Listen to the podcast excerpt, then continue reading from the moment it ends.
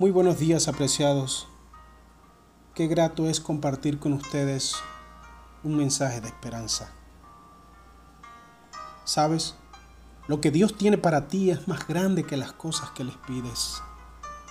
Tenemos un Dios grande y maravilloso, un Dios bueno y poderoso, que nos colma de favores y misericordias cada día. Así que tenemos muchas y grandes razones tenemos muchos y poderosos motivos por los cuales estar agradecidos con nuestro buen Dios y Padre Celestial. ¿Cómo agradecerle? Mm, pudiera ser empleando expresiones.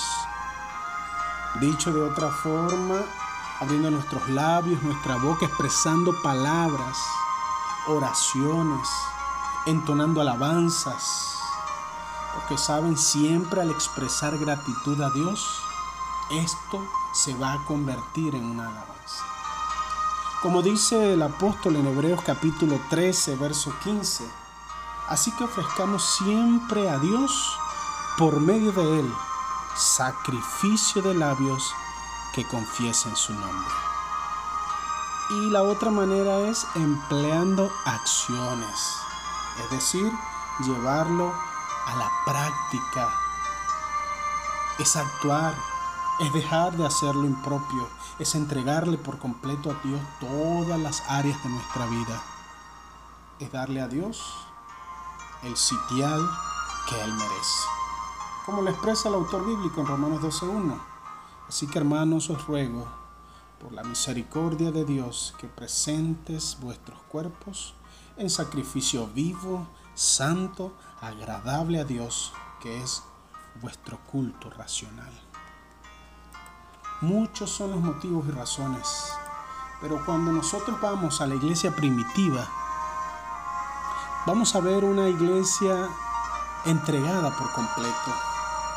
La iglesia primitiva era, sin lugar a duda, una iglesia dadivosa. El apóstol Pablo escribe acerca de cuán generosos eran ellos. Me refiero a los hermanos de las iglesias de Macedonia. Y saben, a pesar de su profunda pobreza. Segunda de Corintios capítulo 8, verso 3 y 4 dice de la siguiente manera, doy testimonio de que con agrado han dado conforme a sus fuerzas y aún más allá de sus fuerzas, pidiéndonos con muchos ruegos que les concediéramos el privilegio de participar en este servicio para los santos, dice la palabra del Señor. Así que notamos en ellos, en los macedonios, un espíritu de generosidad, por supuesto que no nace de la casualidad, porque el, mismo Pablo dice en el verso 5, y no como lo esperábamos, sino que a sí se dieron primeramente al Señor y luego a nosotros por la voluntad de Dios. Así que dicho de forma práctica, la mayordomía cristiana no tiene solamente que ver con el dar, tiene que ver con el darnos, con el entregarnos por completo. Cuando Dios está en el corazón del cristiano, cuando Dios está en nuestros corazones, en el suyo, en el mío, entonces se produce el milagro que el Señor ha querido que se realice desde el principio. Y es que nuestros corazones se vuelvan generosos. Es justamente esa la lucha que existe en, en nuestro ser. Ese egoísmo que nos embarga, esa condición que nos, que nos llena de querer actuar a favor nuestro, acumular, acumular, acumular. Este señor Rockefeller no tenía 25 años de edad y ya era millonario. Cuando cumplió 50 años era billonario. Pero cuando tenía 53 años de edad, se le diagnosticó una enfermedad y estuvo a punto de morir. ¿Saben qué decidió hacer? Decidió comenzar a dar, a compartir de su fortuna. La historia de Rockefeller dice que murió a los 95 años de edad. Y en su muerte se le preguntó a una de sus secretarias que cuánto había dado y la respuesta de ella fue, lo dio todo. ¿Saben? Dar finalmente nos permite prolongar nuestros días, porque es lo que el Señor quiere que experimentemos.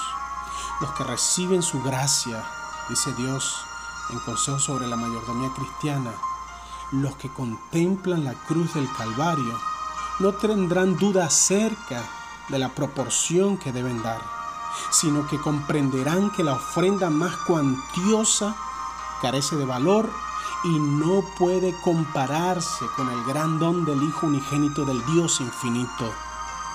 Por medio de la abnegación, hasta el más pobre encontrará la manera de conseguir algo para devolverle al Señor. A veces nos debatimos en cuánto es que yo debería dar, cuánto es que debo entregar. Pero saben, la pregunta no es cuánto debo dar. La pregunta debe ir siempre, ¿está este corazón en armonía? A la ofrenda, ¿está este corazón agradecido en armonía a la ofrenda que quiero presentarle a mi Señor? Saben, el apóstol insiste en el capítulo 9, 2 Corintios 9, versículo 7, dice la palabra del Señor, cada uno dé como propuso en su corazón, no con tristeza ni por necesidad, porque Dios ama al dador alegre.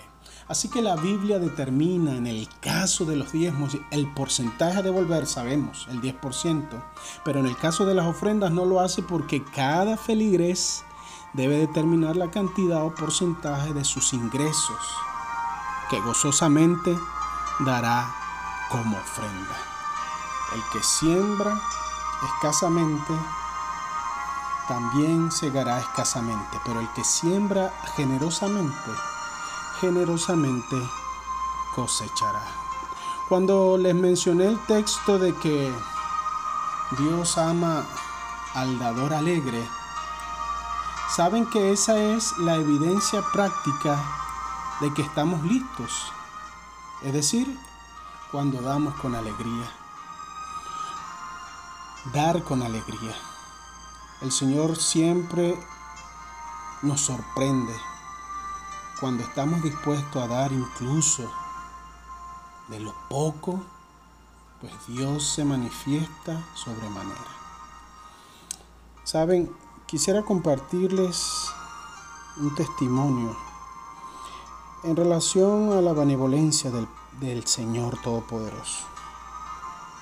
hoy, bueno, ayer más bien, eh, recibí una llamada telefónica donde me decían que debía pasar para retirar un dinero, 54 dólares. En estos tiempos pues resulta una cantidad onerosa. Pero no es eso lo que quiero destacar.